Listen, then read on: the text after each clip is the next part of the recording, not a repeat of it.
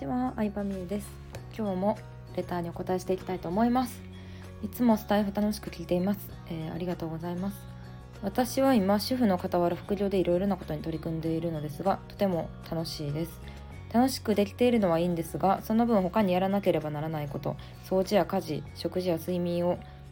えー、やるのすら時間がもったいないので、えー、もっと副業の作業をしていたいなと感じてしまうぐらいハマっています。でも生きていくためには食べなければならないし寝なければいけない。気持ちを切り替えるのが苦手なのですがみゆさんはやらなければならないことがある時どのように気持ちの切り替えをしているか教えていただけると嬉しいです。はいありがとうございます。そうですね。まずうーんまあ自分の時間がどれぐらいあるかっていうのをあらかじめ考えておくといいのかなと思います。うんまあ主婦の方なのでまあ、例えば子育てだったりとか家事だったりとかあると思うんですけどうんどれぐらい自由に使えるかっていうのを把握した上でビジネスしてる人って結構いつまでも時間がある人よりもメリハリつけてできたりするんですよね。なので自分にはこれだけしか時間がないって集中してうんやるのは結構いいんじゃないかなと思いますね。うん、意外と大学生で大学生とか、まあ、独身、えー、社会人23年目とかで結構自分の時間あるよっていう人よりも主婦の方で子供が保育園に行ってるこの3時間4時間の時間しかビジネスに使えないみたいになんかはっきりと決まってる人の方が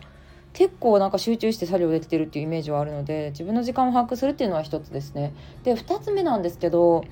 あの家事ですけど一言に家事と言っても結構人によって基準の差っていろいろやなと最近思ってて。うんでその住んでる地域とか関わってる周りの人たちの基準とかにも影響されてくるとは思うんですけど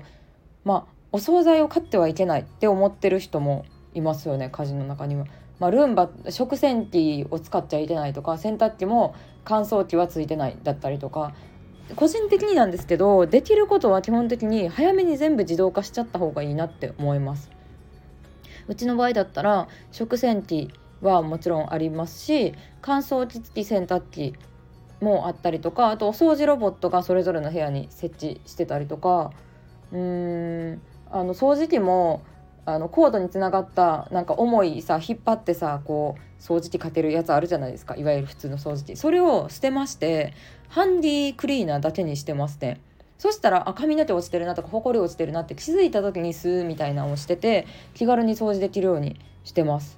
っていう感じであの結構自動化をした方なんか早めにした方がいいなって思いますね。なんでもっと早く製品買ったんやろうって思ったことばっかりだったので。でご飯についてもあのもう買うとかうんまあ任あの例えばお手伝いさん、まあ、そういうの外注できるところあるんですよね。お掃除お願いするとか食事作ってくれるとかもあるんですけどそういうのをお願いしてみるとか。そしたらなんか経験上なんですけど掃除を部屋の掃除とかをお願いした時に掃除の人が来てくれてる時にぼーっとするわけにもいかないんですよ。掃除の人がなんかお掃除してくれてる時にゲームするとか遊ぶってちょっと申し訳なさがあってなんか自分のやるべき仕事をしようってなるのででしかもお金を払ってるわけじゃないですかそのお掃除してもらってる時間。っていう感じで有効活用できたりするのでうんなんか自分の役割を理解するのと時間を把握して結構切り替えるようにしてるかなと思います。けうんでやっぱりこうメルマガをもっと良くしようとかなんかサイトを良くしようとかもう良くするのはキリがないんで、